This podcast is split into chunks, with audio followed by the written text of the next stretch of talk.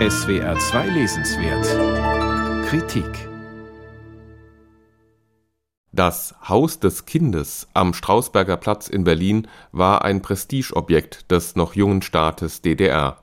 Das 1954 eingeweihte Gebäude, errichtet im kantigen Stil des sozialistischen Klassizismus, bildete den imposanten architektonischen Auftakt für die Bebauung der damaligen Stalinallee, die heute Karl-Marx-Allee heißt. Im Haus des Kindes befanden sich in den unteren Etagen ein Kinderkaufhaus und ein Puppentheater, im 13. Stock wurde ein Café eingerichtet, in dem Erwachsene nur in Begleitung ihrer Kinder bedient wurden, in den Stockwerken dazwischen lagen großzügige, modern eingerichtete Wohnungen, die auch das fortschrittliche Weltbild des neuen sozialistischen Staats repräsentieren sollten. Hier lebten, so die Vision, neue Menschen in einem neuen Geist, den Blick in die Zukunft gerichtet. In einer solchen Wohnung wuchs Helga Kurzhalia auf Gleich zu Beginn ihres knappen und hochspannenden Memoirs reflektiert sie daher ihr eigenes privilegiertes Aufwachsen in einem, wie sie es ausdrückt, Land zwischen Aufbruch und Stagnation. Später bezeichnet sie sich mit sanfter Ironie als Bonzenkind. Ihre Eltern waren überzeugte Kommunisten, den Nationalsozialismus überlebten die in Wien geborene jüdische Mutter und der Berliner Vater im Exil in London die beiden älteren Geschwister Helgas wurden noch in England geboren, bevor die Eltern 1946 nach Deutschland zurückkehrten, um mitzuhelfen, einen neuen Staat aufzubauen.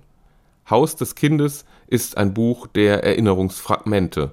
Aus ihnen setzt sich ein Mosaik zusammen, das kein einheitliches Bild ergibt da sind die sowjetischen Panzer, die die zu diesem Zeitpunkt vierjährige Helga im Juni 1953 durch die Holzjalousien ihres Kindergartens beobachtet.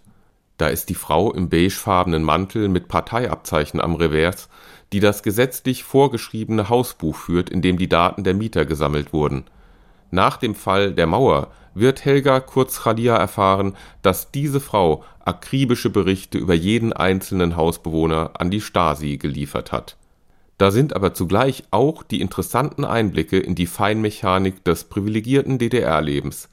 Helgas Vater hatte eine gehobene Position im Verwaltungsapparat, die Eltern verschrieben sich dem bedingungslosen Kampf für den Sozialismus im Haus des Kindes lebten prominente Persönlichkeiten der jungen DDR.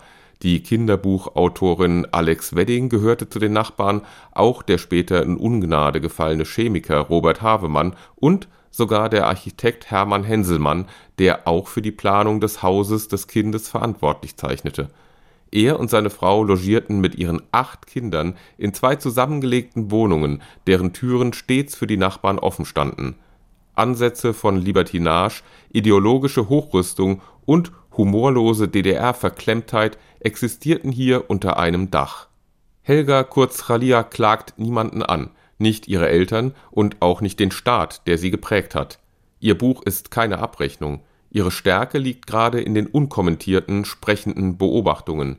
Die versiegelte Tür einer Wohnung, wenn ein Nachbar der DDR den Rücken in Richtung Westen gekehrt hat das an die Tür der Schultoilette geschmierte Hakenkreuz als Sinnbild eines unterschwellig fortlebenden Antisemitismus oder auch Helgas Verwunderung darüber, dass die Mutter Kriegsversehrten auf der Straße auswich und beinahe mit Abscheu begegnete. Wer im Krieg war, war für sie ein potenzieller Verbrecher Kurzchalias Buch ist eine Annäherung aus Kinderperspektive und das Porträt einer Epoche, die in ihrer Mischung aus architektonisch zur Schau gestelltem Aufbruch und düsteren Kriegsruinen auf der Rückseite der Stalinallee etwas Unheimliches hat. Die Substanz des Vorzeigebaus begann bereits in den 1970er Jahren zu bröckeln. Heute wird das Haus unter anderem von einem dänischen Möbelgeschäft genutzt. Ein Sinnbild. Auch das. Helga Kurzchalia Haus des Kindes. Friedenauer Presse, 140 Seiten, 18 Euro